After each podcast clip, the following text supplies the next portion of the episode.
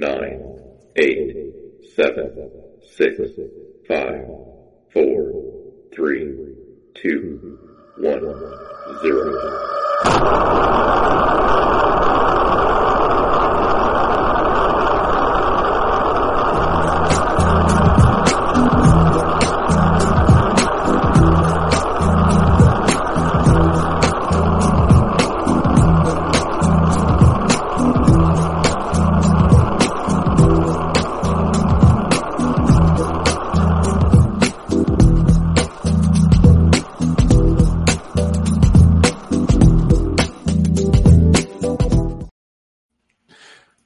Tal? Muy buenas noches, muy buenos días. Aquí estamos una semana más en Tuning to the Blog y hoy conmigo está Lorena. ¿Qué tal? ¿Cómo estás, Lore? Hola Álvaro, ahora sí no hay tanta eh, confusión en hacia dónde señalar ya. Ah, no, mira, yo. Ah, Tú estás confundes, SK, es- es yo sí. Al otro lado, siempre al otro lado. Sí, sí, sí.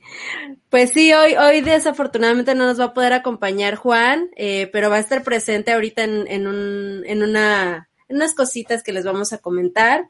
Y pues hay, hay un poco de confusión, ¿no? El día de hoy, eh, euforia, no sabemos si emocionarnos, no emocionarnos.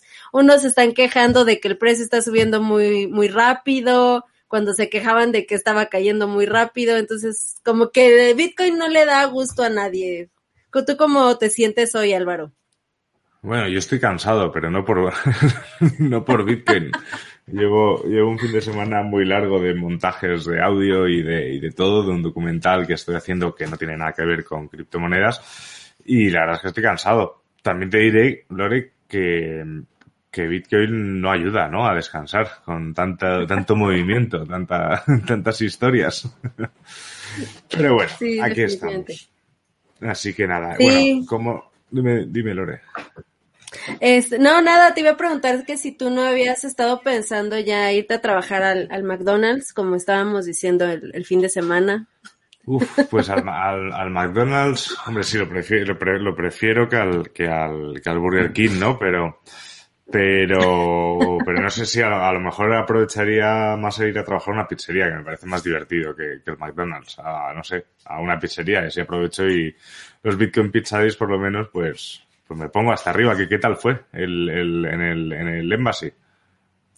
Buenísimo, eh, fue mucha gente, eh, estuvimos con pizzas a reventar todos, acabamos súper llenos, mucha cerveza, eh, muchos tragos, muchas conversaciones muy interesantes como siempre en el Bitcoin Embassy. Eh, estuvimos discutiendo también un, un poco sobre la cuestión de los bloques que estuvimos también platicando la semana pasada y eh, estuvimos escuchando historias muy interesantes de personas que han ocupado Bitcoin para comprar cosas. Entre esas hubo una historia que a mí me encantó que fue para comprar tamales. ¿Tú has comido tamales, Álvaro? No, no, es una cosa ¿No? que tengo pendiente. Cuando vengas acá, te los recomiendo. Nos comentan por aquí que estuvo genial el- la milpa de México Folk. eh, estuvo genial, seguro, ya ves, yo me hubiese encantado. A ver si, a ver si nos dan respiro todo esto y todo me refiero a Bitcoin, a la pandemia, absolutamente a todo y el año que viene podemos ir al Embassy a celebrarlo. Que por cierto, eh, pasado mañana es el tercer aniversario de Bitcoin. Normalmente hacemos una celebración eh, en formato de vídeo o en forma, bueno, en formato presencial también, cuando, cuando, cuando, cuando se puede. Eh, este año no va a haber tal cosa, pero sí que os contaré algo que estamos preparando en Bitcoin, que ya, que ya veremos, ya veremos cómo va. Y nada, y vamos a empezar, ya sabéis, con el análisis semanal, con algunas de las noticias que seleccionamos que nos parecen muy interesantes. Hoy, como ha dicho Lore, no va a estar Juan con nosotros, así que vamos a tener que sacar esto adelante Lore y yo, que seguro que lo podemos sacar sin ningún tipo de problema. Y mientras vais llegando y vais cogiendo sitio, vamos a empezar ya con una cosa que yo creo que hemos visto todos, el que más y el que menos, un par de veces al día, que es esta página aquí. desde hace una semana que es CoinMarketCap o CoinGecko o la que utilicéis para revisar los precios, porque como vemos está, pues la cosa está bastante, bastante, bueno, Hoy está mucho mejor que ayer, la verdad. Pero si vemos la, la gráfica, pues vemos que hay subidas, hay bajadas. Bitcoin, pues no deja indiferente a nadie. Está viendo muchísimas noticias, eh, muchísimo FAT, muchísima, muchísimo miedo, muchísimo entusiasmo también por las rebajas. Y de hecho, Lore, nosotros hicimos un programa especial la semana pasada en Turing to the Blog, que la gente lo puede tener en, lo, lo, pueden escuchar en Spotify, en, en Evox, en Google Podcast, lo tenéis todo abajo en la descripción. Y, bueno, Lore, no sé, ¿con ¿qué ambiente había en el Embassy con el tema del precio en, en el, el sábado? Honestamente, nadie estaba viendo. Ves que tenemos las pantallas con, con los stickers de los precios. Nadie estaba viendo las pantallas. Hasta cierto punto de la noche, como eso de las 11, me parece, eh, empezó como a repuntar un poco el precio. Y entonces dijeron, ah, miren, ya se cambió de, de rojo a verde, ¿no? Y entonces nos alegramos un poquito, pero así como que también con cierta medida, porque eh, por la situación como está el, el, precio, eh, uno no sabe, te digo, si celebrar o no celebrar, si la celebración es muy prematura o no. Y de eso también vamos a hablar ahorita eh, sobre algunos análisis que ha hecho eh, un personaje muy interesante que se llama Willy Wu. Si no lo siguen, síganlo en, Twitter porque hace análisis muy, muy, muy padres de, del precio de Bitcoin. Así es, y ya vamos con las noticias. Esta semana tampoco ha habido encuesta, eh, porque la verdad es que se nos ha juntado a los tres muchísimo, muchísimo trabajo fuera de Tuning de Blog y no hemos podido preguntaros que cuál es la noticia. Si alguno tenéis una noticia que queráis que comentemos, pues la podéis dejar en los comentarios o nos la comentáis y si sabemos algo, pues lo decimos y si no, pues también recordaros que esto es un vídeo que hacemos entre Bitcoin, entre el Embassy Bar y entre Juan en Cripto. Abajo en las descripciones tenéis el enlace a los tres canales que ya sabéis que nos ayuda un montón que os suscribáis si os apetece y si no, pues aquí seguiremos. Y a medida que vais llegando, pues aquí nos saluda Dina desde Tijuana, nos saluda, nos saluda Paul como siempre, un fiel. José también, otro fiel que nos pone. Rafael, Rafael Fuentes también. Entonces, ya estamos aquí y vamos con la primera noticia que a mí me parece entre divertida y significativa de cómo es, está el mercado, que es esta noticia de aquí, de Cointelegraph, que habla de que las ballenas de Bitcoin acumulan 122.500 Bitcoins en medio del último caos del mercado. Algunos de los holders más influyentes de Bitcoin compraron la caída durante el colapso del mercado de la semana pasada. Wow. Aquí creo que cuánta, cuánta gente dijimos, Lore, o cuántas veces hemos comentado lo de no regalar bitcoins a las ballenas, que no, no les hacen falta. Porque además, eh, en esta nota se menciona que es una cantidad realmente, híjole, hasta da así como, hablar de la cantidad, 122 mil bitcoins. ¿Ustedes qué eran con 122 mil bitcoins? Nada más, a ver, déjenos ahí en los comentarios qué eran con esa cantidad de, de bitcoin. Y sí, esa fue la cantidad más o menos que se estima que compraron las ballenas. Incluso hay un, una ballena muy, muy fuerte que se comenta ahí que vendió tres mil bitcoins el 9 de mayo, o sea, es decir, eh, cuando el precio estaba eh, todavía más o menos estable arriba, y volvió a comprar con ese mismo dinero, supongo yo, 3.521 bitcoins. O sea, ganó 521 bitcoins en este movimiento que hizo de, de, compra y venta. O sea, sí, sí que jugó bastante bien sus cartas para, para aumentar su stack de sats. Fíjate, fíjate, Lore, que 122.000 bitcoins son más bitcoins que MicroStrategy y Tesla juntos. ¡Wow! O sea, está... Estamos hablando de una cantidad de bitcoins muy, muy grande y el origen de esos bitcoins, y eso es así, es de todos vosotros los que decidisteis vender en pánico. O sea, el título de este, de este capítulo, el de regalando bitcoins a las ballenas, no es porque Lore y yo vayamos ahora mismo a, a llamar a una ballena de bitcoin y decirle, venga, va, toma nuestros bitcoins, que creo que te hace falta acumular más. No, no es así. Es porque la gente está regalando sus bitcoins. Al final, obviamente, pues cada uno tiene sus, sus, su circunstancia y ahí pues podemos entender que alguien, o es totalmente entendible que alguien necesite dinero por lo que sea y decida pues cambiar esos bitcoins por efectivo para pues pagar sus cosas o porque le dé miedo.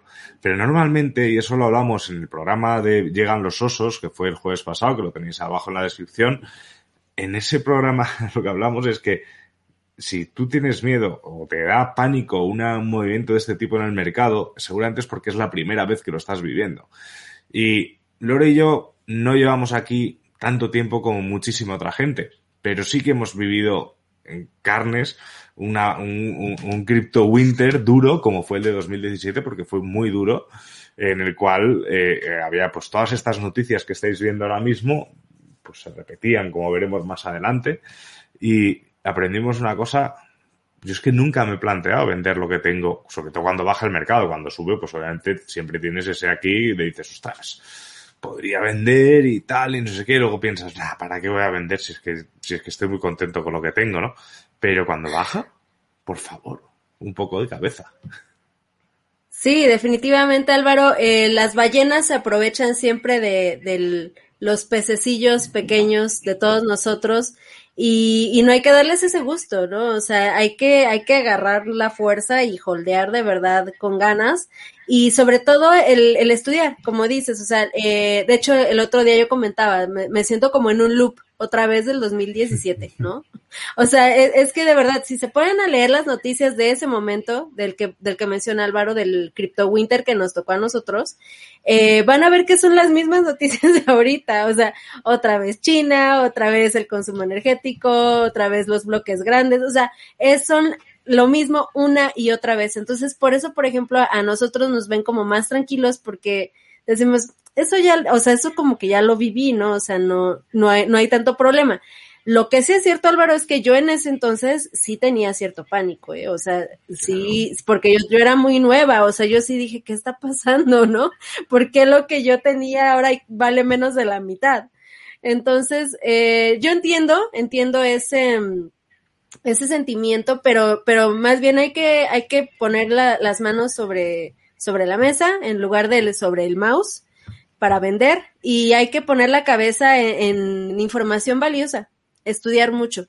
Y bueno, eh, ya también dentro de esta misma nota se menciona que si Bitcoin llega a superar la barrera de los 42 mil, puede que vuelva como a, repuntar, ¿no? Entonces vamos a ver cómo se desempeña el precio durante este día, esta semana, a ver si se supera esta barrera y, y pues sí, y esto justamente este dato se sacó de un análisis también de, de Willy entonces es lo que les decía, síganlo. No, y además eh, estábamos comentando también en el, en el capítulo, o sea, estamos desvelando cosas del capítulo que si no lo habéis escuchado deberíais escucharlo porque creo que hacemos eh, bastantes buenos análisis y reflexiones, no análisis de precios, sino de situación, que yo creo es lo que toca hacer ahora mismo, un poco un análisis de la situación que está que estamos viviendo ahora mismo con Bitcoin. Y mencionábamos a un analista que, que yo me fío bastante de él porque, porque es una persona que combina, además del análisis técnico, que ya sabéis que a mí me patina un poco y no me termina de convencer, y, pero sí que utiliza mucho el análisis fundamental, que yo creo que en Bitcoin es bastante más importante que el técnico, más que nada porque porque es que, como podemos ver, hemos visto esta semana las noticias te revientan cualquier gráfica de Fibonacci. Entonces, es muy importante. Y, comentaba, comentaba en el análisis que si de verdad se confirmase que entramos ahora mismo en un bear market gordo de Bitcoin, el, el bull market que hemos vivido, el mercado este alcista que hemos vivido sería el más corto de la historia, coincidiendo con el con el ciclo alcista con más capital institucional, es decir, con más empresas metidas en Bitcoin, como veremos a continuación, y además con más gente hablando de Bitcoin. O sea, estamos hablando de que dices, no tiene mucho sentido pensar que ya vamos a entrar en un mercado bajista, depresivo y, en el que la gente se está tirando por la ventana cuando todo lo que rodea Bitcoin, excepto cuatro o cinco noticias, que ahora veremos que una de ellas no es nueva, el, eh, eh, está todo a su favor. Entonces, ¿Bitcoin puede bajar más? Ostras, por supuesto que sí, pero no ha cambiado. El Bitcoin de hoy es el mismo Bitcoin que el de hace dos meses. Y, leí un tuit que, que, ya os adelanto que va a ser el tuit de la semana para, para el capítulo del jueves, que decía, creo que era en febrero del 2021, eh, bitcoiners riéndose de la gente, pues, o sea, febrero de 2021, Bitcoin en 33 mil dólares, bitcoiners riéndose de los, de los no coiners. En mayo del 2021, Bitcoin en 33 mil dólares. No coiners riéndose de los Bitcoiners. Es absurdo. O sea, estamos, estamos en un punto, estamos en un punto muy de, muy de, de, que la cosa está bien. O sea, yo creo que la cosa está bien. Obviamente estas bajadas, Lore, como tú decías, si la estás viviendo por primera vez es normal que te asusten, pero es lo mejor que puedes hacer ahí es leer y entender por qué estás aquí. Y, creo que no vamos a dar muchos más consejos porque es que están todos en el capítulo anterior. Así es, así es. Que se vayan a escuchar el, episodio del podcast, exclusivo del podcast. Eso es. Y comentaba, comentaba por aquí Paul que, con los 122.000 bitcoins oh. compraría la casa a su madre, muy bien Paul, e invertir en educar a los demás en bitcoin a un nivel más global. Hombre, podrías educar a mucha gente con todos esos bitcoins, aunque sea regalando, dividiendo un bitcoin y regalando solo porciones. Pero, pero también se trata de, de, educarte a ti y de seguir, y de, y de seguir creciendo. Y aquí Mario comenta una cosa que hay que actuar como una ballena sin ser una ballena. Y es que eso también es inteligente, sobre todo si estás en una parte más de inversión, pues cuando todo el mundo está vendiendo, pues, oye, no es mala idea a lo mejor que en lugar de regalar todos esos, bitcoins a estas ballenas que han, que han recaudado 120, 122 mil bitcoins, que es una locura. Pues esos, algunos de ellos podrían, o parte de alguno de ellos, podría haber sido tuyo si hubieses actuado como una ballena en lugar de tener las manos débiles y asustarte y dejarte llevar por el pánico del mercado veremos también consejos para evitar estas cosas.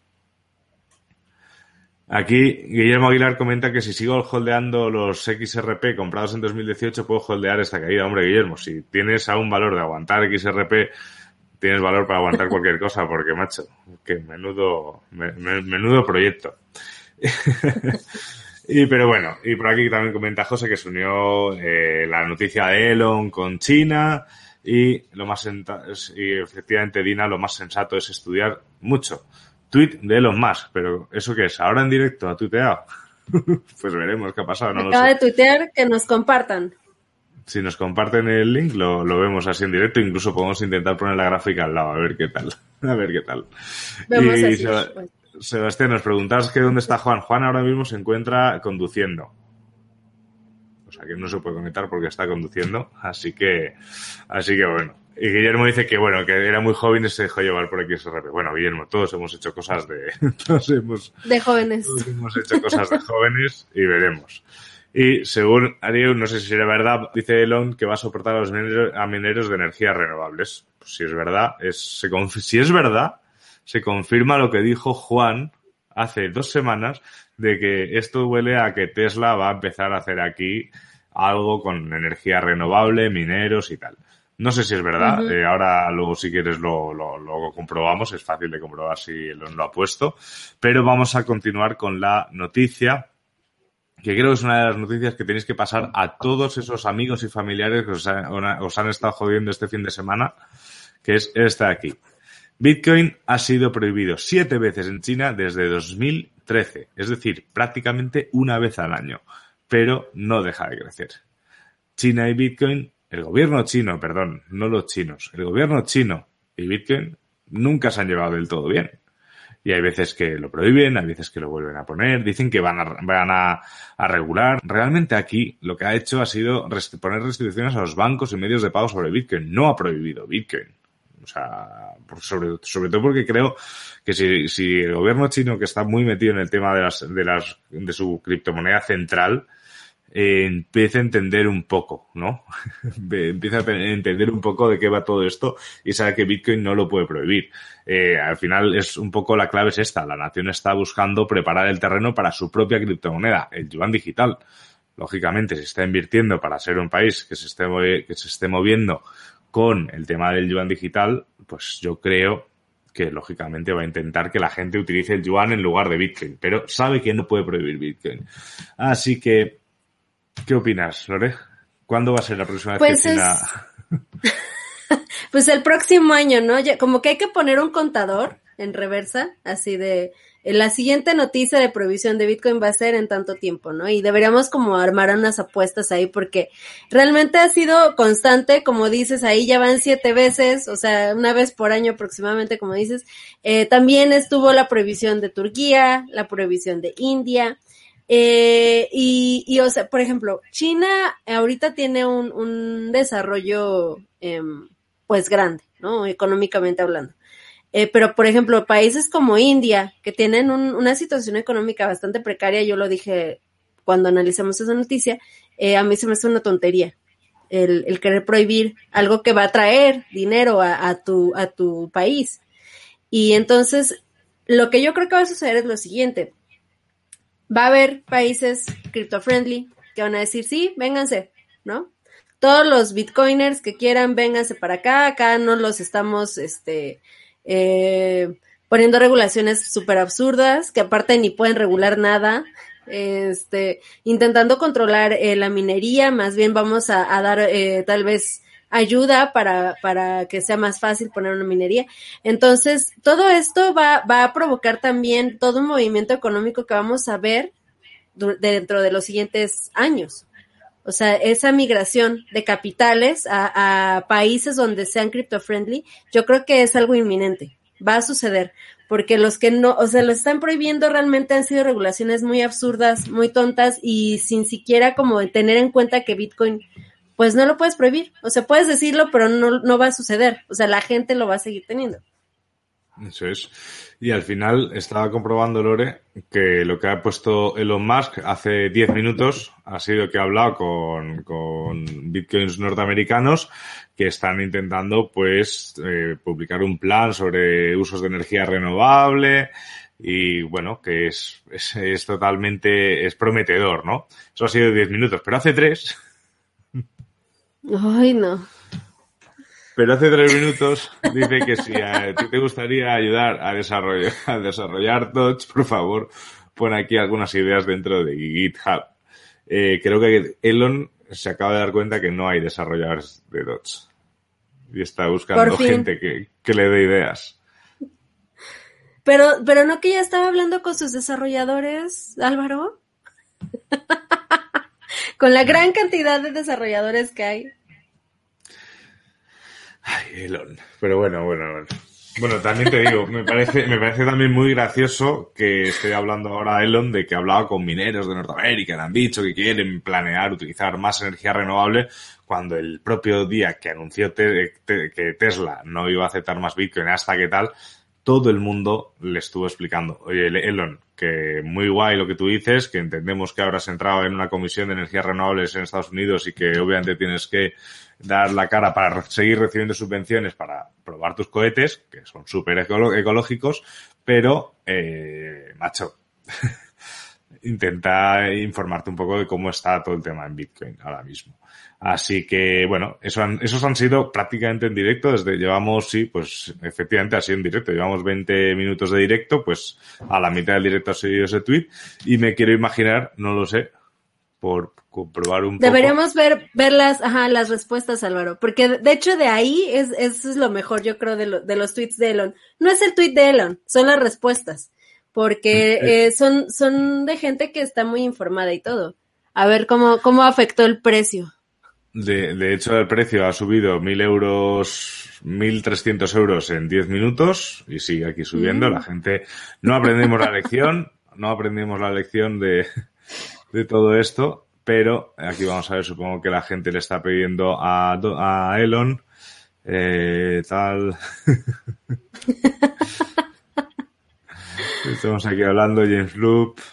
Aquí está hablando todo esto, que es, esto es cierto, o sea, los incentivos de toda la minería hacen que los, los mineros estén buscando la, la, energía más barata posible y la energía renovable es gratuita. De hecho, se pueden utilizar eh, sobrantes de energía eólica de los molinos, se, hay energía que se pierde eh, por en el proceso. Pues esa energía se utiliza también para minar Bitcoin.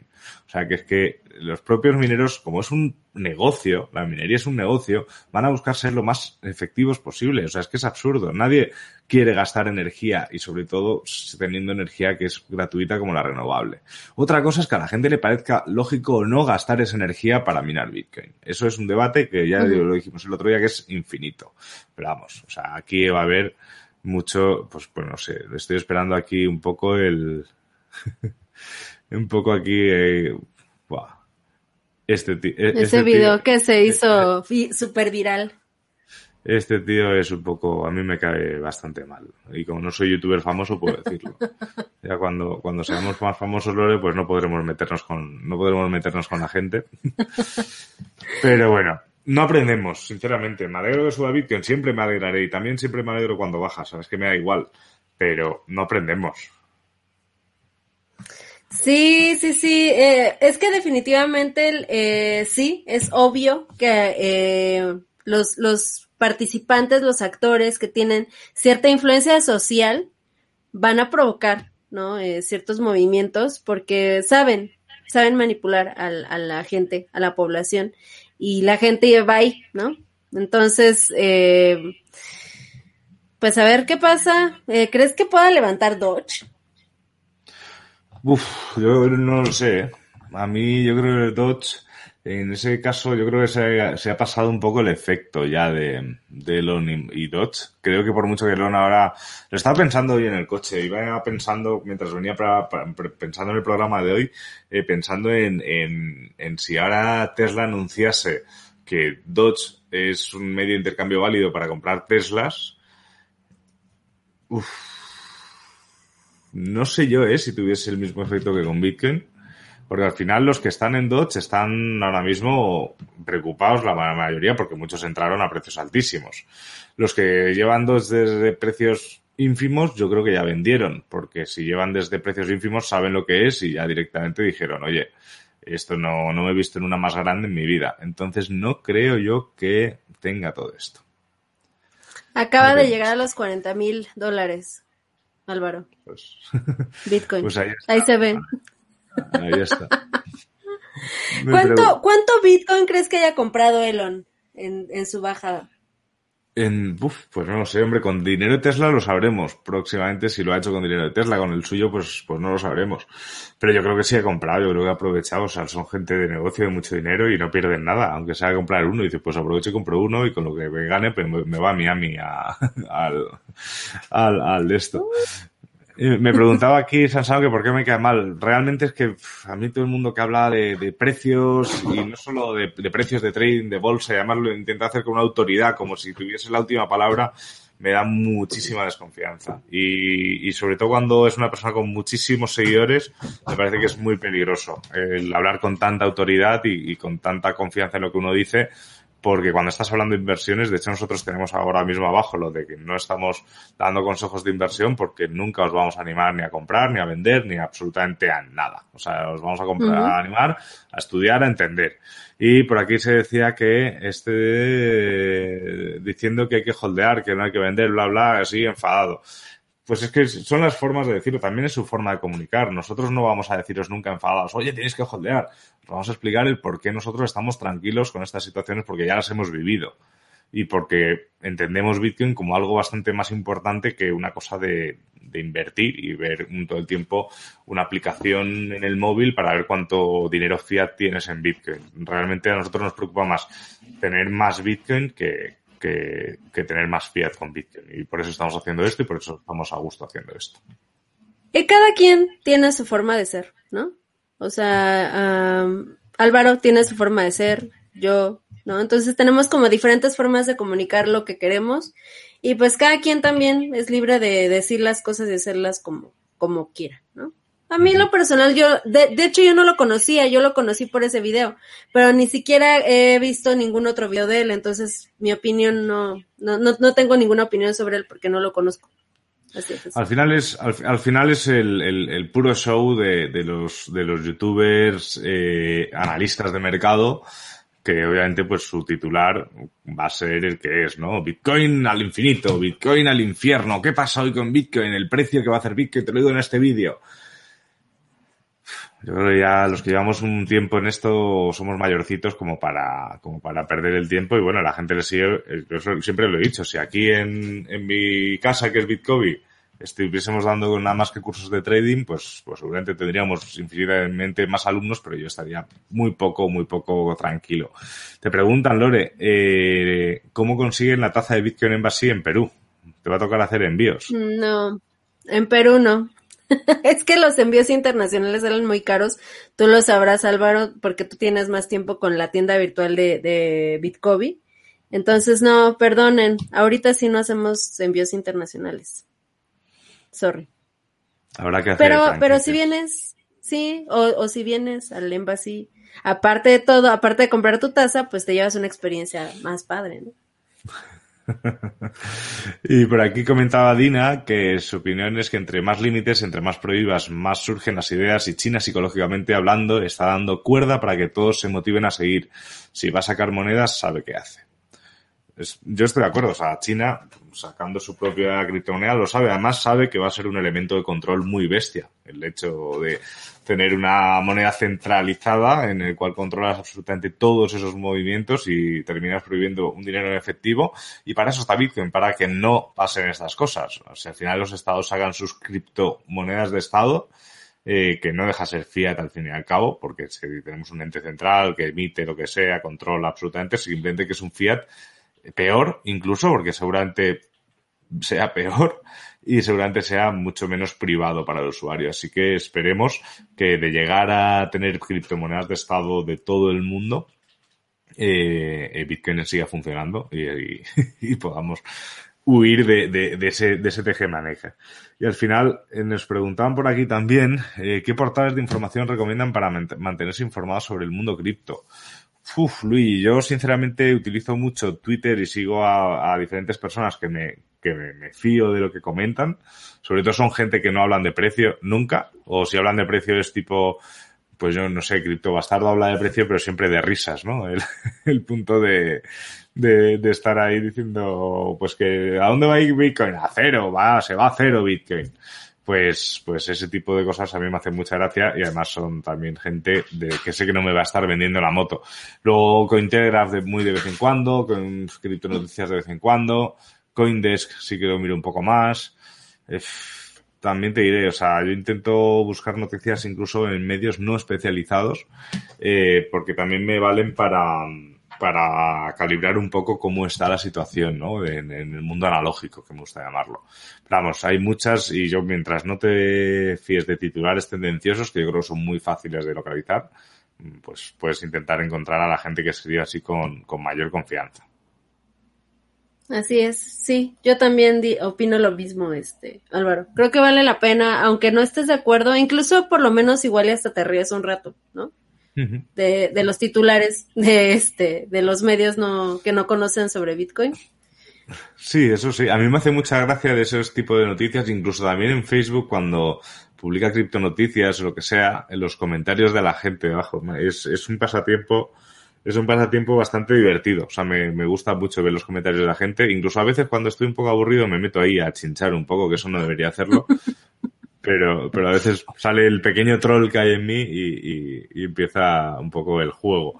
Y por aquí comentaba Paul, antes de pasar a la siguiente noticia, que mi paz en Bitcoin es inmensa, pues no solo me guío en mi experiencia, sino en la de ustedes, que somos los que sabemos.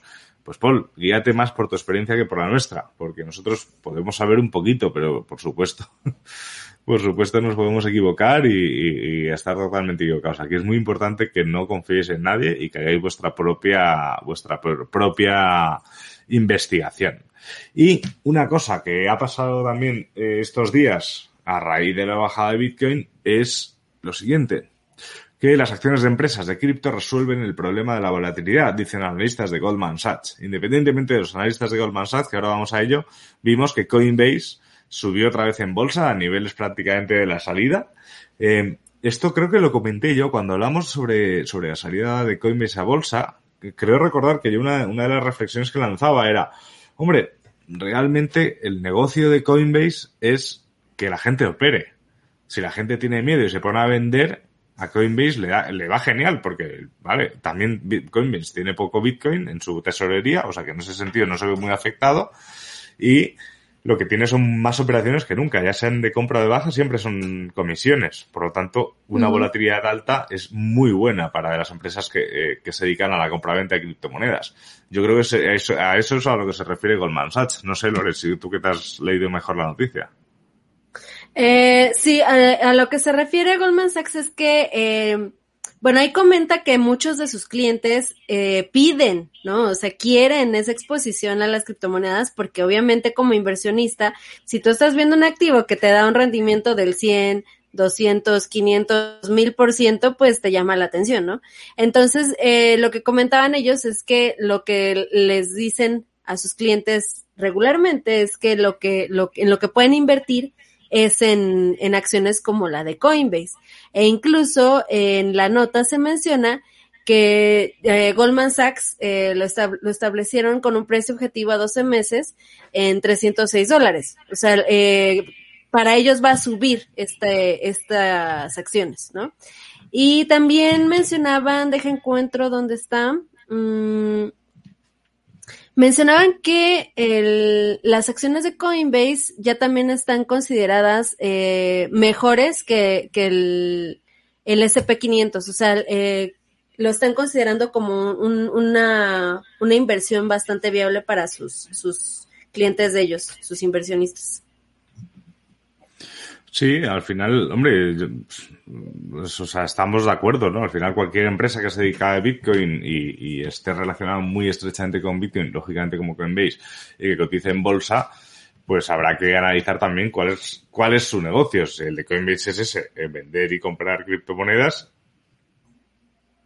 Lógicamente, en momentos de volatilidad son buenas. O sea que dentro de eh, lo poco mucho que me puede gustar Goldman Sachs, que ahora veremos que sigue protagonista también de la siguiente noticia. Yo creo que ese ha sido un buen consejo. Si alguien se quiere meter en Bitcoin, si tener Bitcoin y si, pero aprovechar el, el buen momento de Bitcoin sin tener la volatilidad de Bitcoin, pues ahí tiene unas acciones que pueden ser interesantes. Recuerda, esto no es una, un, un, consejo de inversión, simplemente es un análisis opinativo y valorativo de, de, de, por qué pueden subir o bajar las acciones de Coinbase. De hecho, yo imagínate, Lore, que, Coin, que Bitcoin se va a los 100.000 y se queda y se queda estable en 100.000, sube a 110.000, baja a 100.000, 110.000 durante 10 años. A esas acciones bajarían bastante, creo yo. Ay, perdón. Además, salud. salud. Además, eh, en el artículo se menciona, perdón, que las acciones de Coinbase dependen mucho de, de cómo se estén desempeñando lo, las, las criptomonedas. Sin embargo, yo también ahí agregaría que una empresa siempre también va a estar, eh, ¿cómo decirlo? Va, va a poder eh, manejarse o, o va, va, a verse, va a verse afectada también por las regulaciones. O sea, eh, ahí yo creo que es, es doble el riesgo respecto a, a, tanto la exposición a las criptos, o sea, cómo se está desempeñando y aparte si las regulaciones del país donde está establecida esta empresa, esta compañía, eh, decide eh, exigirles alguna otra cosa, decide prohibir o al, alguna otra situación parecida, pues obviamente sus acciones se van a ver afectadas, ¿no? Entonces, yo honestamente eh, prefiero mil veces estar expuesta directamente a Bitcoin a estar, aparte de todo, eh, detrás de una empresa que depende de muchas otras cosas, ¿no? De su junta directiva, de, de, los accionistas, eh, de, de, muchas cuestiones de, del gobierno también. Entonces, pues sí, eh, supongo que tú eres del, del, mismo pensamiento. Álvaro, no sé si alguien aquí que nos esté viendo diría, no, yo sí prefiero estar en una empresa, ¿no? Eh, que, que tenga que ver con cripto a estar en cripto en sí. Sí, a ver, yo creo que la gran diferencia entre estar en una empresa que tiene que ver con, con cripto y otra, y estar en propiamente hablando en Bitcoin o en cripto, es el que si tú solo ves esto como una especulación y ya está, quizás el mejor sitio para estar es una empresa que tenga que ver con Bitcoin directamente, uh -huh. porque te da igual lo que es Bitcoin, te da igual la tecnología de Bitcoin y ni te vas a parar a estudiar sobre esta tecnología. Pero, en cambio, si tú estás como es en el caso de Lore y yo, pues muy interesados por la tecnología, intentamos que se adopte esta tecnología no solo como medio de inversión, sino como medio de pago, como es el caso del Bitcoin en como es el caso de, de Bitcoin en todo lo que intenta hacer. Así que yo, sinceramente, creo que, que donde estoy mejor es en Bitcoin, porque es donde quiere estar y por donde entiendo que tiene que estar. Comentaba aquí Alexis Mendoza um, que es el único activo que separa tu inversión de los gobiernos. Eso también es verdad. A medias, porque la gente la gente no suele preocuparse en el tema del KYC y lo compra muchos en Coinbase, muchos en Binance, muchos en, en los exchanges centralizados y es muy normal que al final pues, pues eso está un poco más controlado, sobre todo con tu relación con el banco que utilizas. Hay muchas formas, hay muchas formas eh, de chains descentralizados que puedes comprar Bitcoin y ahí sí eh, proteger tu, tu privacidad. Y por aquí nos pregunta José Antonio Molina que eh, cómo vemos la coexistencia de las criptomonedas nacionales con el Bitcoin. ¿Apretarán los gobiernos para controlar lo incontrolable? Pues yo creo que los gobiernos apretarán siempre. Porque siempre van a intentar eso, controlar lo incontrolable. va a depender de nosotros lo que pasa a continuación. O sea, si nosotros sacan ahora mismo eh, un peso digital o un euro digital, bueno, digital ya es, sino un cripto euro o un cripto peso, y todo el mundo dice, ah, pues este es mucho mejor, pues no, pues y dejamos de utilizar Bitcoin, pues ahí habrán ganado ellos. Si ellos sacan sus cosas y, la vida sigue, porque la vida sigue, y nosotros seguimos bien utilizando Bitcoin o lo que queramos, pues ahí seguimos ganando nosotros. Así que yo creo que la convivencia, pues igual que Juan dice muchas veces que los bancos no van a desaparecer y que conviviremos con ellos de una forma u otra, pues con esto un poco igual. Mm, esto es como ponerle puertas al campo. En los gobiernos querrán sacar sus criptomonedas. Es probable. ¿Funcionarán? Pues yo qué sé. Supongo que sí. Si las ponen obligatorias, funcionarán, ¿no? O sea, el, el petro funciona porque se utiliza prácticamente en algunos trámites es prácticamente obligatorio. Para cobrar alguna subvención también es obligatorio hacerlo en Petro, pero no funciona porque la gente quiera. Si es que funciona, hace mucho que no miramos, que no hablamos de Petro. No sé si hay algún venezolano aquí viéndonos y nos cuenta un poco la situación de Petro, porque yo creo que hace más de un año que no tengo ni idea de cuál es la situación de Petro. Acá hay un comentario muy importante que está diciendo José, y ahí yo, yo digo que es peor el último, eh, hmm. Álvaro.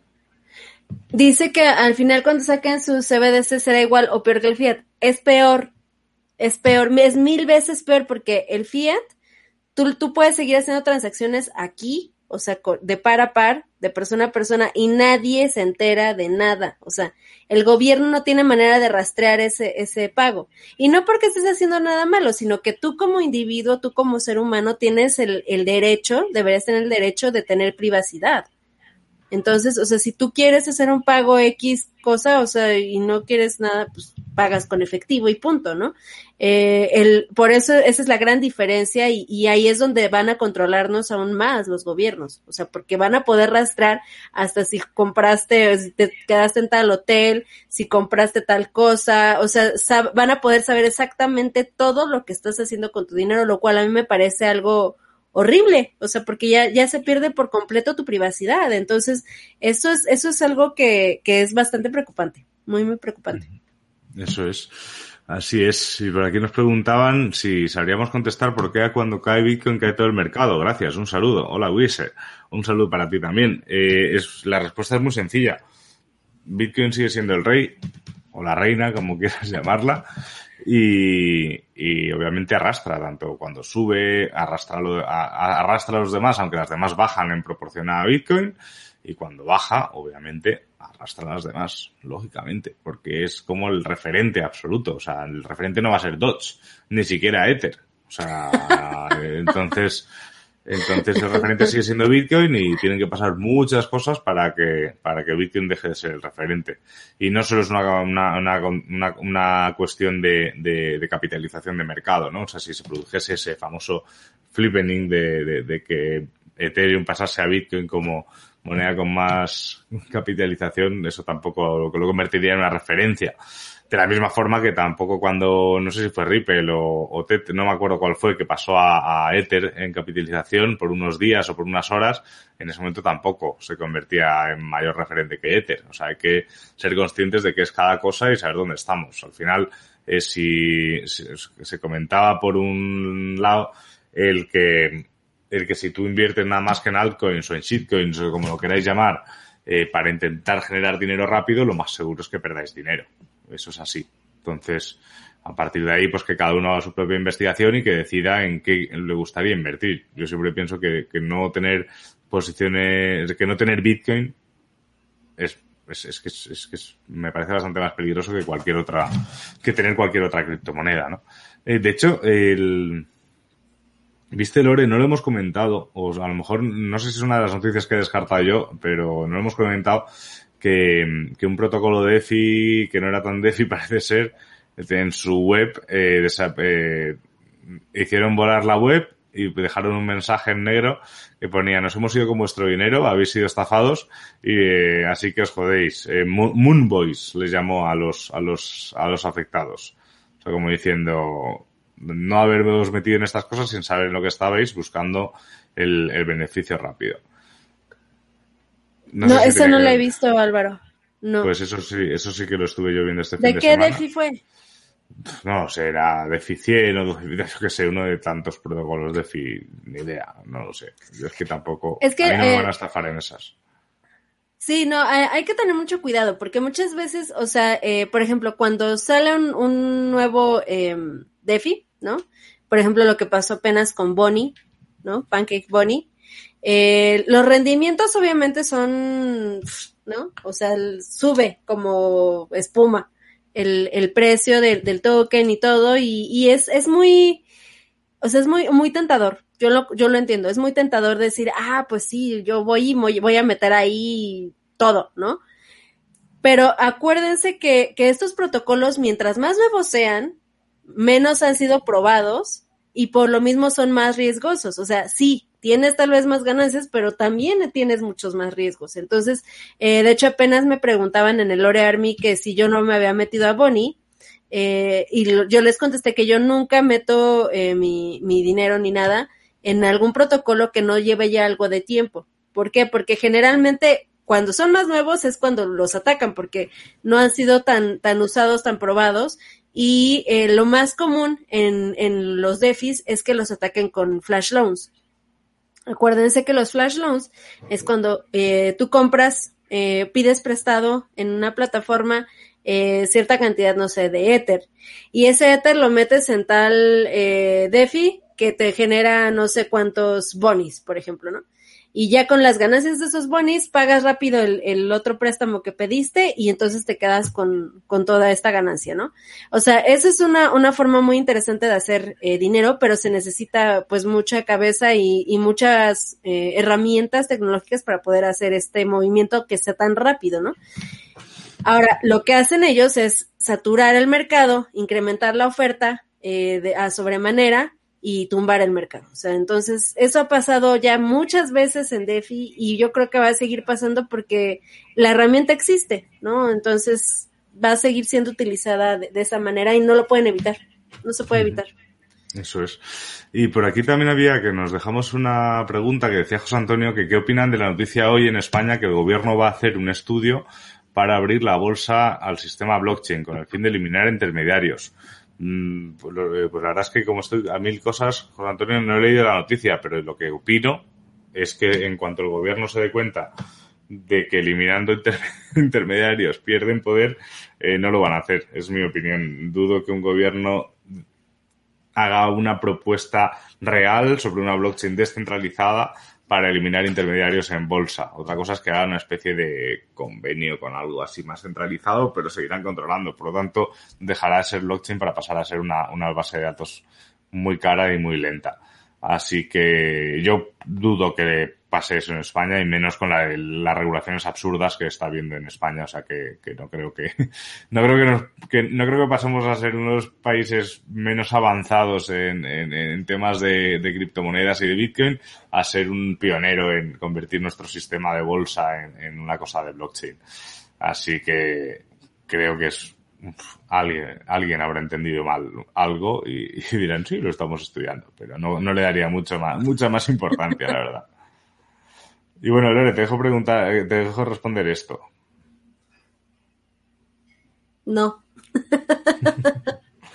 yo, Rolando, no, yo, a menos, a menos que Elon tuitee eh, Shiva to the Moon o una cosa así, es probable que, que sí llegue algo así, pero mientras no haya una manipulación como la que he estado haciendo una figura como Elon, no creo que suceda. O tal vez no sé cómo sucedió con Dodge cuando los TikTokers, ¿se acuerdan? Que se pusieron también de acuerdo. Empezaron a incitar la compra a la gente. Eh, si es que llega un dólar, va a ser porque gente nueva que no tiene ni idea de lo que está haciendo, ni idea de cómo funcionan las criptomonedas, ni idea de que Shiba no, o sea, no tiene ningún respaldo, o sea, ningún proyecto detrás real, eh, pues la va a comprar. Si es que llega a suceder eso, entonces sí puede pasar eso. Pero yo digo que no. Yo creo que Rolando aquí lo que tienes que preguntarte es tú si crees que puede llegar a un dólar y sobre todo por qué crees que puede llegar a un dólar. Creo que si te haces esa pregunta a ti mismo y te respondes a ti mismo sin dejarte influenciar por algún influencer que lo haya dicho, eh, pues sabrás si va a llegar o no a un dólar. Creo que a partir de ahí ya creo que es más el, el que tú se vas. O sea, de nada vale, y eso lo veo en muchísimos, en muchísimos grupos de Telegram, eh, grupos de habla general, como puede ser Bitcoin o el Army, o grupos más específicos como los de alguna criptomoneda en la que estoy. Mucha gente, y además se nota mucho que es gente que acaba de llegar preguntando, ¿será que sube esto hoy? ¿O será que sube hasta 4 dólares no sé qué? ¿O será que sube hasta 10 dólares Cardano? Dices, joder, para que suba 10 dólares Cardano tienen que pasar muchas, muchas cosas. Muchas, muchas cosas. Y aquí comenta que Shiba, a diferencia de si tiene un proyecto, traerá el Shiba Swap. Es que eh, tener un swap no, no, te, no te respaldan nada. O sea, el. bueno. Es, es, es, el, es el, el, efecto cascada de, de, Uniswap. O sea, todo a raíz de Uniswap, eh, pues ya está. Ahora eran las ICOs, luego DeFi, luego Uniswap, eh, luego Dodge, luego los perros, ¿no? Los proyectos con nombres de perros, eh, los proyectos con nombre de comidas, estos son tendencias al fin y al cabo. El que hagas un swap, ¿de qué más te vale? ¿De, de qué te, que, o sea, qué más te da tener un swap si no tienes volumen? O sea, ¿qué, qué más te da? O sea, ¿de, de, de qué vale cualquier exchange, ya sea centralizado o descentralizado? Yo puedo generar un exchange ahora mismo en Bitcoin en un momento. Además hay, además hay, copia el código. Hay, claro, como Se copia el código, tal cual. Bitcoin Swap y genero mi, mi, exchange descentralizado de Bitcoin con mi nombre y además para toda la comunidad, uh -huh. súper seguro, súper sin comisiones, porque no sé qué, no sé cuántos. Si solo estamos Lore y yo intercambiándonos Bitcoin, ¿de qué vale? No vale absolutamente de nada. Obviamente Shiba tendrá más usuarios, pero ¿de qué vale? Otro más, vale, pues muy bien. Pues, pues no es sé, que aparte, o sea, deja, deja, eso. Mira, por ejemplo, en, en, Uniswap, y yo es ahí donde le veo el valor, ¿no? O sea, tú, tú podías, eh, más bien puedes swapear eh, tokens, como por ejemplo Link, este, ¿qué otro? Mm, DAI, o sea, eh, puedes swapear eh, tokens de proyectos que ya tienen tiempo, que sí tienen eh, ciertos proyectos interesantes detrás. El, en este tipo de swaps, ¿no? En el que seguramente va, va a estar eh, Shiba. O sea, yo genero mi, mi token, como dice eh, Álvaro, tú generas tu token, todos generamos tokens de nombres de comidas y ya. O sea, y swapeamos eso que no, o sea, no tiene ningún sentido ni ningún uso. O sea, el, el hecho de tener un token de comida, pues sí, o sea, puede, puede funcionarte para, para generar algo, pero, o sea, no es, por ejemplo, como Link, ¿no? Que, que es, tiene ahí una cuestión de un oráculo, no tiene un uso. ¿Me explico? Eh, DAI, ¿no? Es una stablecoin de una DAO, bla, bla, bla. Ok, tiene un uso también. Pero, o sea, si yo genero un token, eh, no sé, TacoCoin, ¿no? Que no tiene ningún uso para nada, o sea, simplemente está cool el nombre. O sea, ¿qué? Nada más lo, lo estoy ahí swapeando, pero ¿qué? O sea, no, no tiene ningún caso, no tiene ningún uso. Efectivamente. Y por aquí Karina preguntaba, ¿por qué es tan difícil comprar criptomonedas? ¿Me pueden recomendar un lugar de criptomonedas de manera segura, pero para principiantes? Mil gracias. Pues Karina, yo la, la mejor recomendación que te puedo hacer es que no compres criptomonedas. Sinceramente. es verdad. O sea, si te parece complicado utilizar un exchange mmm, fiable o, o, un DEX o lo que sea, lo más probable es que no estés lista aún para tener criptomonedas. Es así. O sea, el tiempo que vas a invertir en aprender a utilizar eh, pues lo que tú quieras utilizar para comprar es mejor que, eh, que lo utilices en aprender sobre criptomonedas y verás que no es tan difícil comprar las criptomonedas. Porque si yo ahora mismo te digo, vete aquí, que es súper fácil y no sé qué, no sé cuántos, para empezar, eh, no solemos hacer esto porque como no nos pagan, eh, no tan, y bueno, es más, si lo hacemos es porque creemos que es de verdad fácil porque no estamos recibiendo dinero de ningún exchange, pero por responsabilidad y por cómo en casi tres años que lleva Bitcoin funcionando hemos querido trabajar, es que si tú de verdad crees que es muy difícil hacer una transacción en Bitcoin, crear una wallet, eh, comprar Bitcoin o vender Bitcoin es que no estás preparada aún para tener Bitcoin. Y, lo más probable es que termines perdiendo o estafada o metiéndolo en una cosa de minería en la nube o perdiendo unas claves privadas. Entonces es mucho mejor que no te recomiende nada. Lo siento mucho, cariño. Ahora, eh, o sea, sí, yo, yo estoy de acuerdo contigo, Álvaro, que hay que estudiar mucho antes, pero también soy de la idea de que eh, literal echando a perder se aprende. Entonces, eh, yo, yo la verdad es que, o sea, con la conciencia de que tal vez lo iba a hacer mal, pues creé mi, mi primera cartera, ¿no? Con la conciencia igual de que tal vez iba a perder algo de dinero, metí un poquito de dinero en mi primer exchange hice mi primera compra con poquito y, dije, bueno, igual y si lo pierdo, lo hago mal, pues yo estoy dispuesta a asumir e-, ese riesgo, ¿no?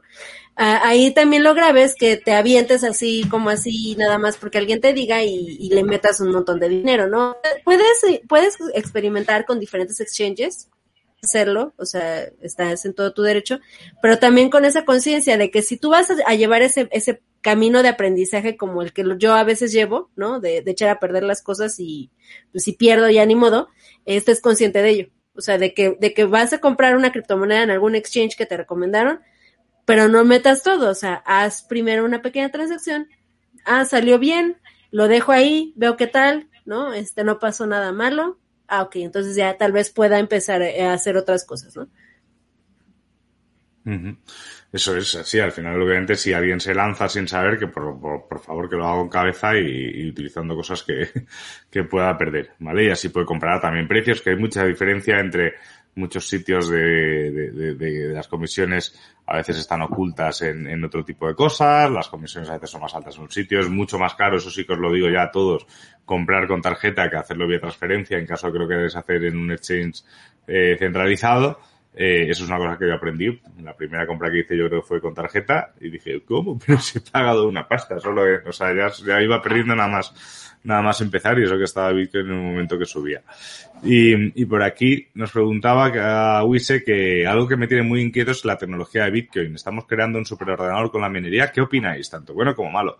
A ver, los equipos que se utilizan para minar Bitcoin sirven únicamente para minar Bitcoin, porque es ese equipo eh, totalmente listo para hacer para hacer ese proceso que de minería. O sea, no es que vayas a poder hacer algo de repente un superordenador con, con el poder de cómputo de Bitcoin porque está preparado para Bitcoin. Ethereum, en teoría, se como el ordenador global descentralizado, pero no escala, no funciona. Así que no creo que puedas hacer cosas ni buenas ni malas ahora mismo hasta que mejore como que mejorar. Y el resto de proyectos que quieren hacer lo mismo que Ethereum, pues no están terminados o no están teniendo las pruebas de estrés que tiene Ethereum como para decir que están funcionando. Así que no te preocupes. De hecho, es algo bueno. Si al final se genera de verdad un ordenador muy potente, global, al cual todo el mundo tiene acceso, es descentralizado, no tiene puntos de ataques y vale para dar poder de cómputo y, capacidad de, de, crear y de desarrollar a cualquier persona del mundo, independientemente de su edad, sexo, raza, religión y capacidad económica, no le veo nada malo, sinceramente. No sé tú, Lore, si, si lo ves parecido. Eh, sí, definitivamente creo que eh, tal vez eh, deberías investigar un poquito más de cómo funcionan los mineros, ¿no? Para que, que no, no tengas como esa comparación, porque creo que ahí hay un, pequeño, una pequeña confusión, ¿no? Entre cómo funciona el minero. Eh, pero sí, definitivamente no, no, no, no tiene como mm, ningún punto de comparación. O sea, es una cosa muy diferente. Entonces, no, no te preocupes porque dijiste que estás inquieto, no te inquietes, todo está bien, tranquilo. De hecho, eh, me estaba pensando que, al final los, los directos de Tuning to the Blog de los lunes, más que análisis semanal, es algún análisis semanal y hablamos con vosotros. hablamos con vosotros de Bitcoin, que yo creo es lo que me gusta de los directos, más que las noticias, el, el, contestaros, hablar, reflexionar con vosotros, equivocarme, reírme, enfadarme también cuando queman obras de Bansky, pero, pero, pero creo que es lo, creo que es lo chulo. Y, venga, una pregunta más antes de la, de la última noticia es que comentaba Guillermo Soto que, y las computadoras cuánticas serían una amenaza aún no hemos llegado al, al food. Hemos, eh, o sea, hemos tenido food eh, ecológico, China. Nos faltan los ordenadores en la semana que viene, ojo, aquí, aquí queda. Seguramente el primer ordenador cuántico del mundo rompe Bitcoin. es broma, Guillermo. A ver, es, una cosa que se comentaba siempre, ¿no? Uh, cuando hay ordenadores cuánticos, Bitcoin se podrá romper las claves privadas.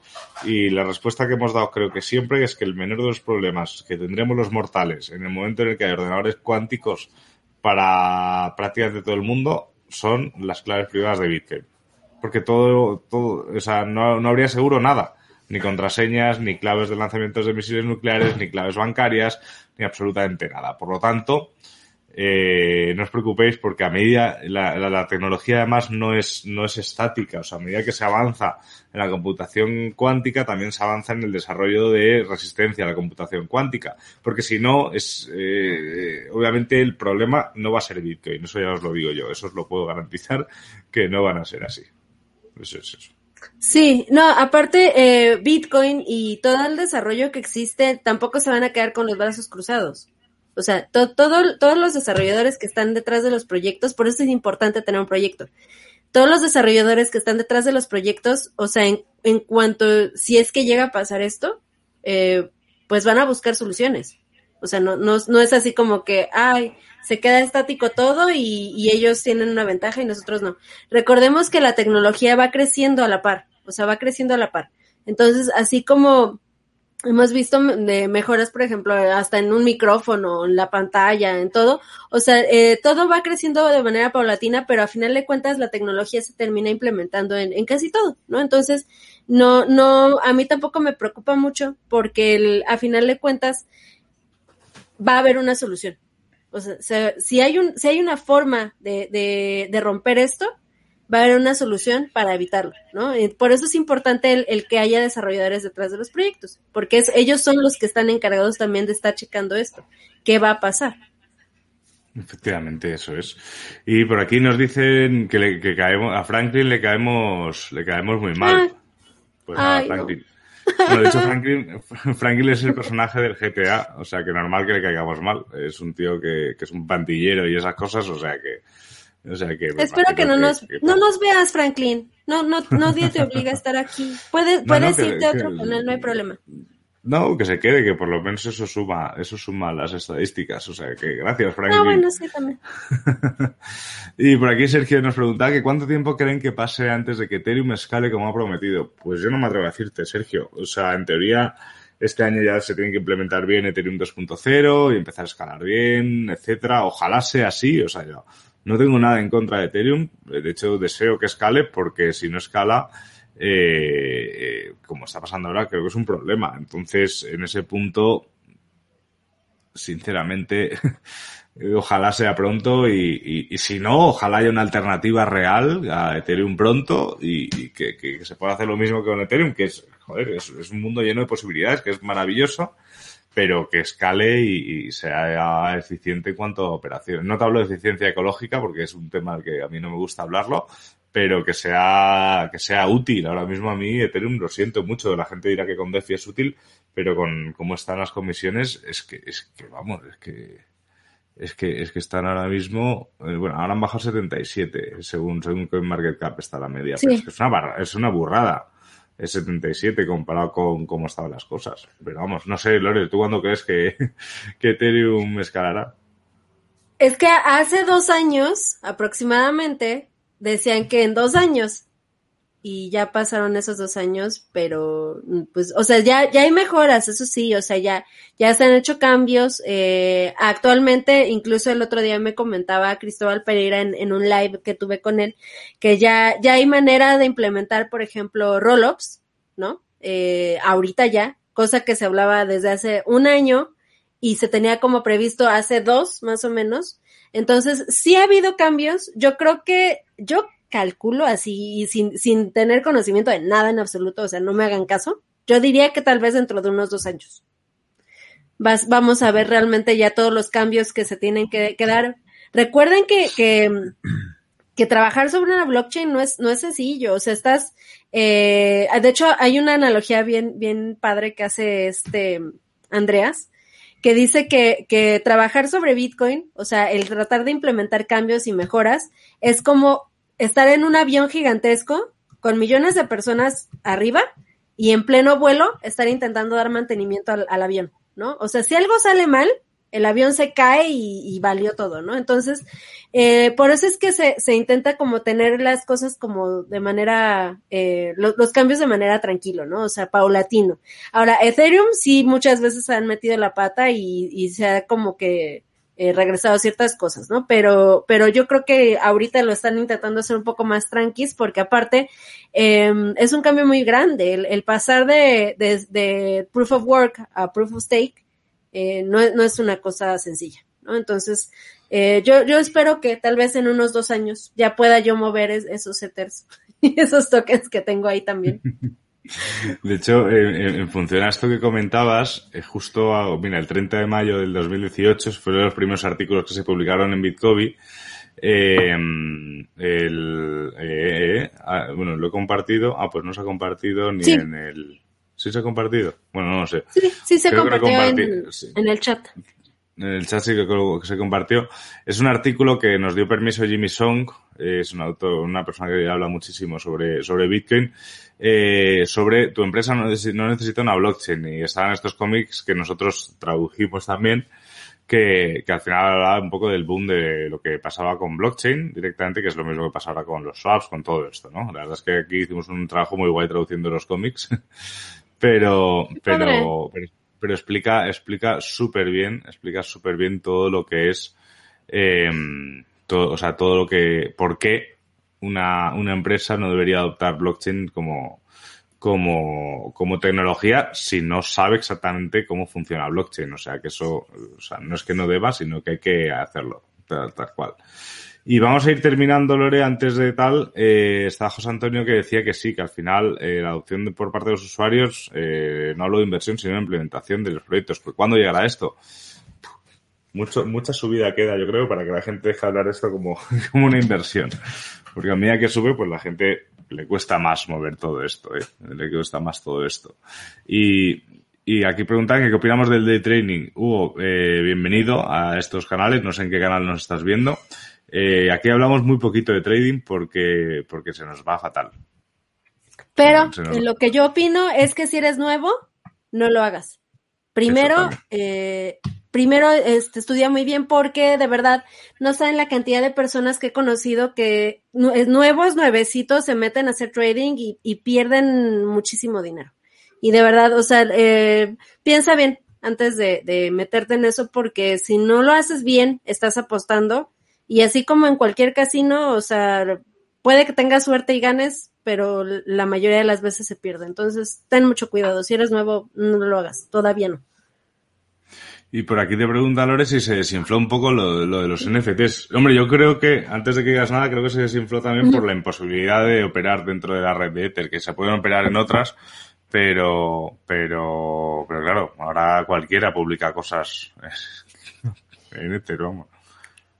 Sí, no, eh, de hecho yo lo comenté en, en varias em, entrevistas, creo que incluso aquí, la oferta de NFTs, o sea, la cantidad de, de NFTs que existen.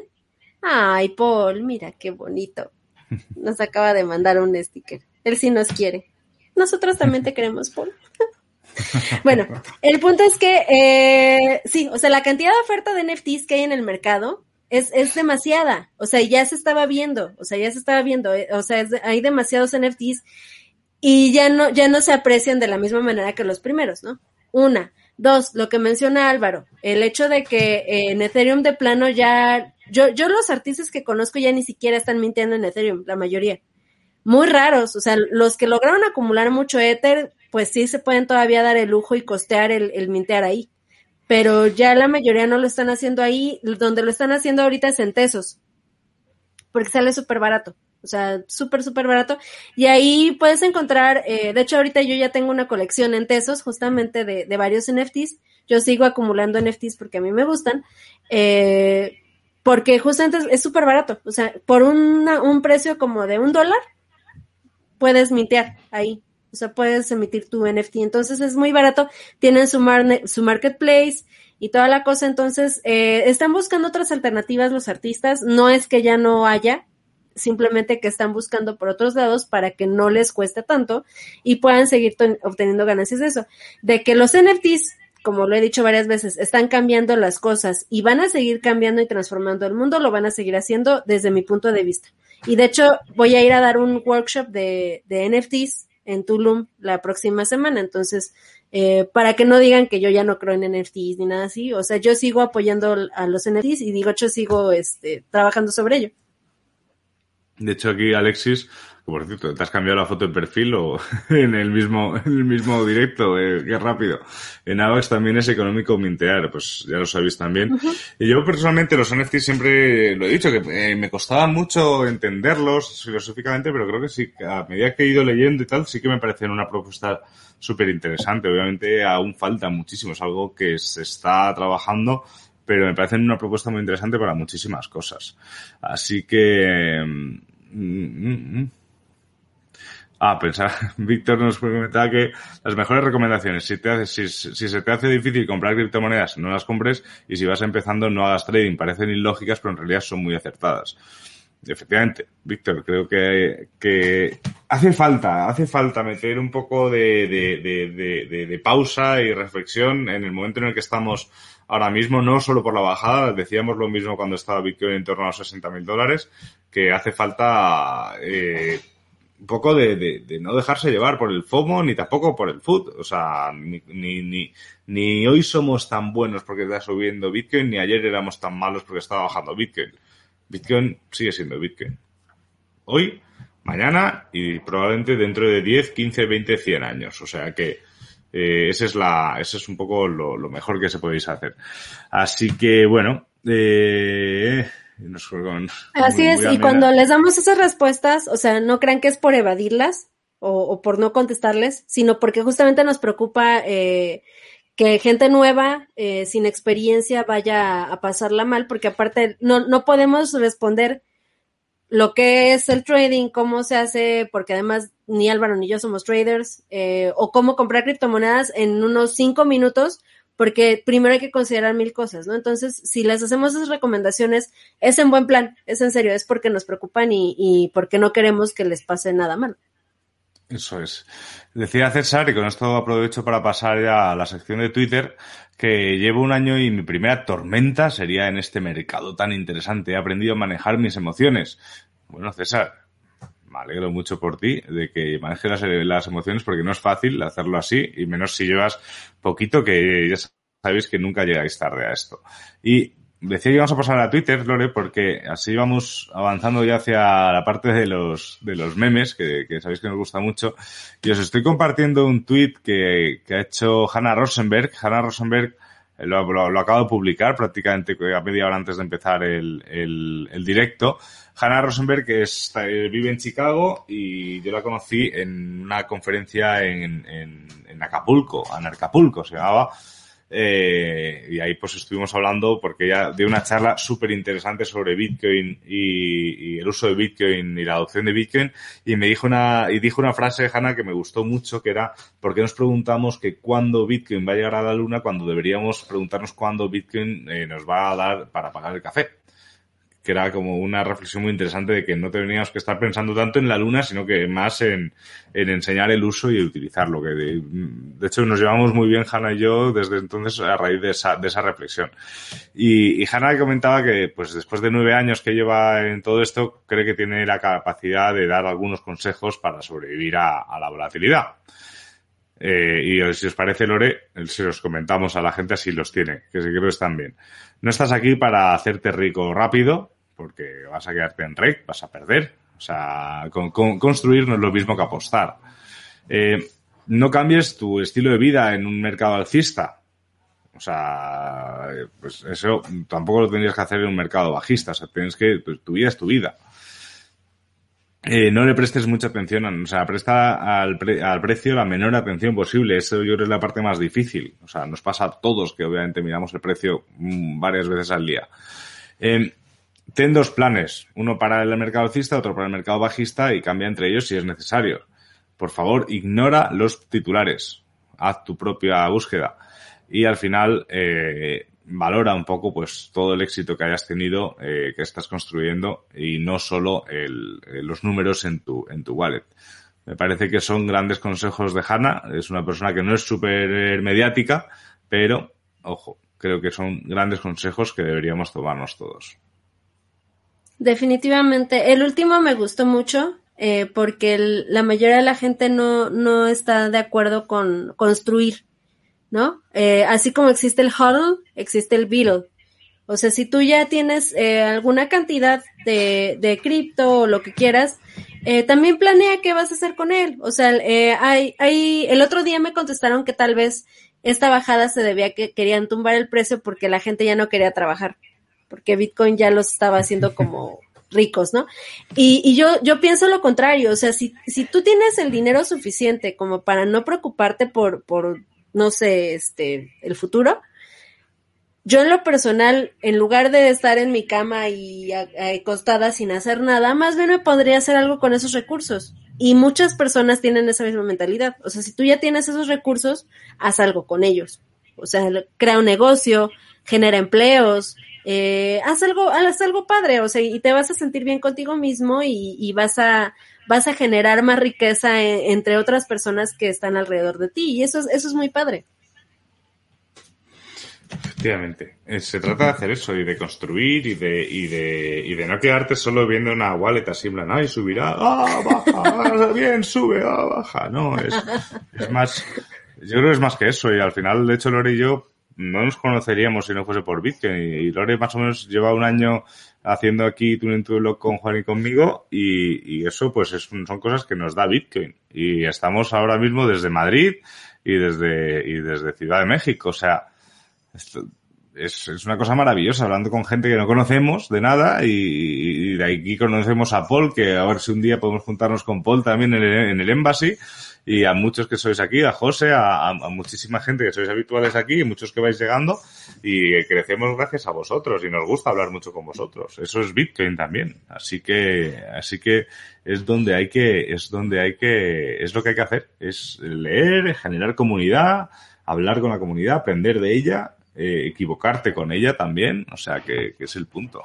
es, es, que es el punto. Así que, no sé si me sigues viendo, ¿no? Pero me ha, me ha salido ahora un ¿Sí? mensaje de, de, que, de que no, no, sé qué, bueno, vale, no sé, pues nada. ¿Yo? No, no, no, no, que me ha salido un mensaje que mi ordenador se está quedando sin memoria. Que ya sabes ah, no, no, sí. ah, por cierto, a, hablando de, de que te llegó un mensaje, aguas porque me están suplantando en WhatsApp ahora. Uh. Luego les, luego les mando la captura porque está genial, porque eh, le llamaron a mi personal diciéndole que la, les, nos hablaban de las oficinas centrales de Bitcoin para saber cómo había estado nuestro servicio. Y luego les, le empezaron a preguntar cosas a mi encargada, y mi encargada así de no te voy a contestar, ¿no? Y les colgó. Y enseguida le mandaron un mensaje de un WhatsApp, quién sabe cuál, con una foto mía diciendo que, que por favor les diera la información que querían a unas personas que le iban a llamar, así. Entonces, aguas, yo, yo nunca les voy a mandar mensajes, ¿sale? Y yo aparte ni tengo WhatsApp, entonces, aguas, tengan mucho cuidado. Eso es, eso es. Y preguntaba Leticia por dónde empezar en este mundo de Bitcoin. Tienes, tienes muchos, tienes muchos, muchos sitios por donde empezar. Obviamente yo te voy a decir que en Bitcoin tienes muchísima información, tienes guías, tienes todo, tienes aquí tu de blog, Juan en Cripto tiene un canal maravilloso en el que puedes aprender, en el Embassy en Lore Army, en, en, en, en Telegram, tienes muchísimos sitios, en Estudio Bitcoin siempre lo recomendamos, está muy bien, así que ahí tienes muchísimos sitios donde, donde puedes empezar Leticia, y, y aquí, tal cual, eh, tengo una pregunta. Compré 200 dólares, la pongo es eh, entre, en 36 mil dólares. Ayer decidí vender los 38. No perdí. No le, no le di mis bitcoins a las ballenas y no me retiré en las pérdidas. Solo quiero invertir en otra coin que me deje pasta más rápido. Carlos, Está bien, hiciste, es tu decisión. Lo, eh, lo que hiciste fue cambiar unos pocos satoshis por unos pocos dólares. Pero efectivamente esos satoshis se los diste a alguien. Se los regalaste a alguien.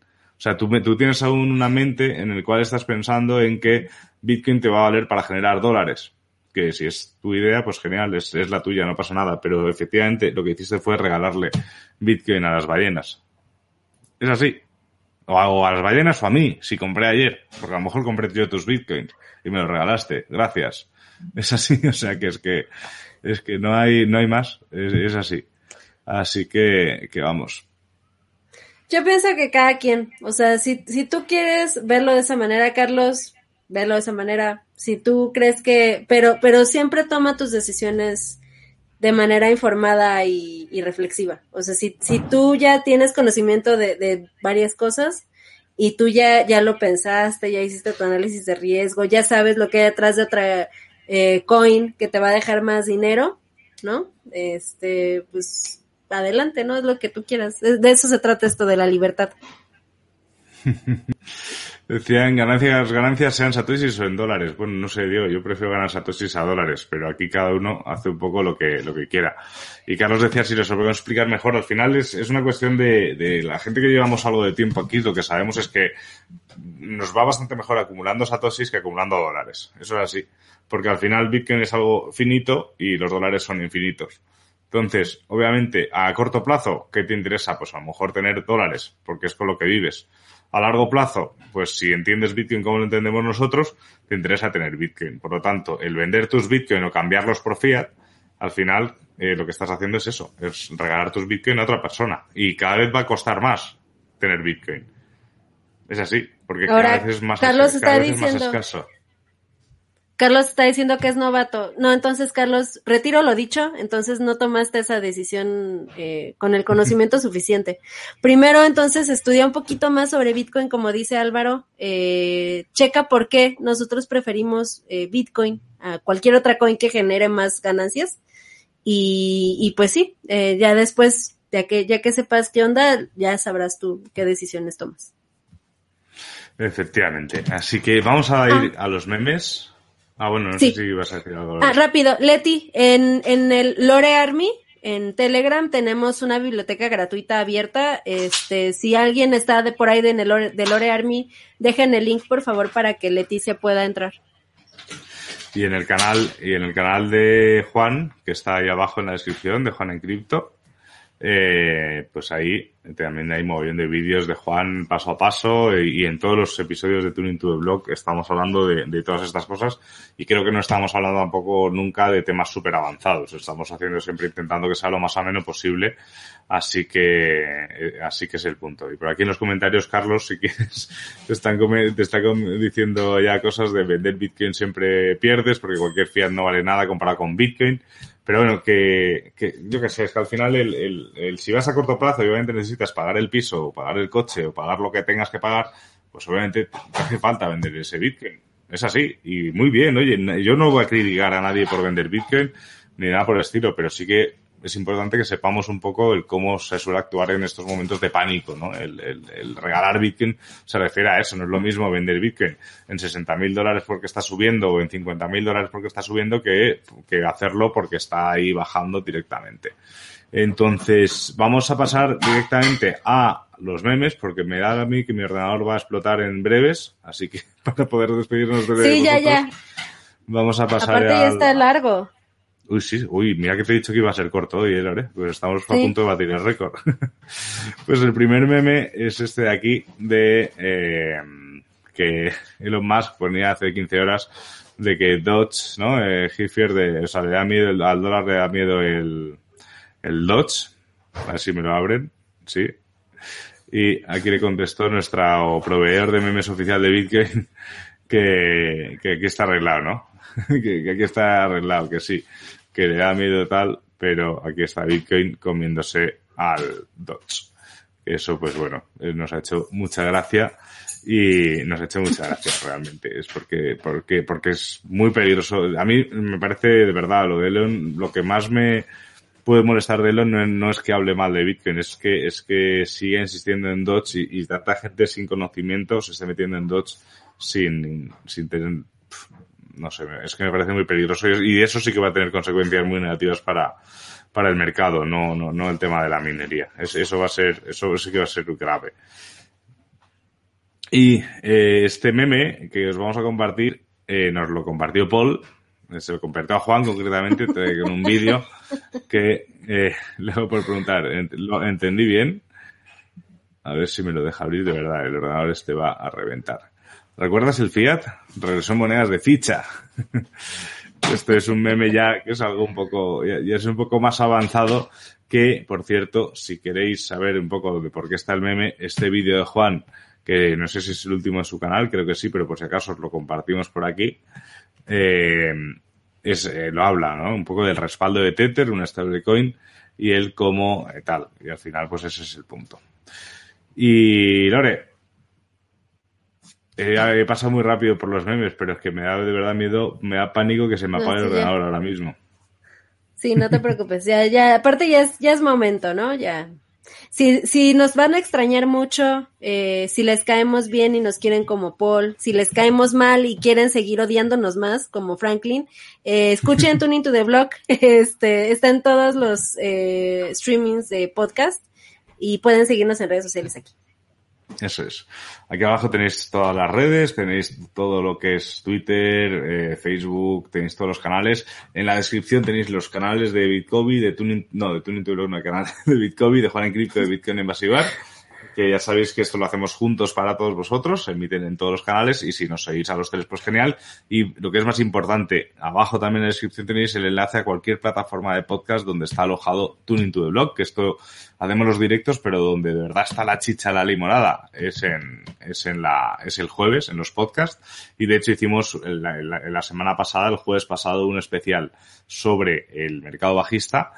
Y el anterior estuvimos hablando con gente de, que no sabía nada de Bitcoin sobre sus dudas de Bitcoin, que es- me parece que es algo muy ilustrativo, sobre todo para Leticia, que estabas empezando, pues ese programa te puede resolver también muchas cosas. Y este jueves, pues ya, ve- ya veremos qué, qué es lo que está pasando. Ya veremos qué es lo que hacemos este jueves. Sorpresa. Así que nada, muchísimas gracias a todos. Habéis sido un montón, incluso sin estar Juan. Eh, desde aquí le mandamos un abrazo a Juan y esperemos que esté llegando ya a Madrid, que estaba conduciendo de un viaje largo aquí por España. Y, y ya pues estaremos próximamente con todos vosotros. El lunes que viene, por lo que hemos hablado Lore, probablemente no. Hagamos un pequeño descanso porque Lore se encuentra ahora viajando y yo también. Y salvo que Juan se anime a hacerlo solo, que no creo porque es más divertido hacerlo esto en compañía, no va a haber directo.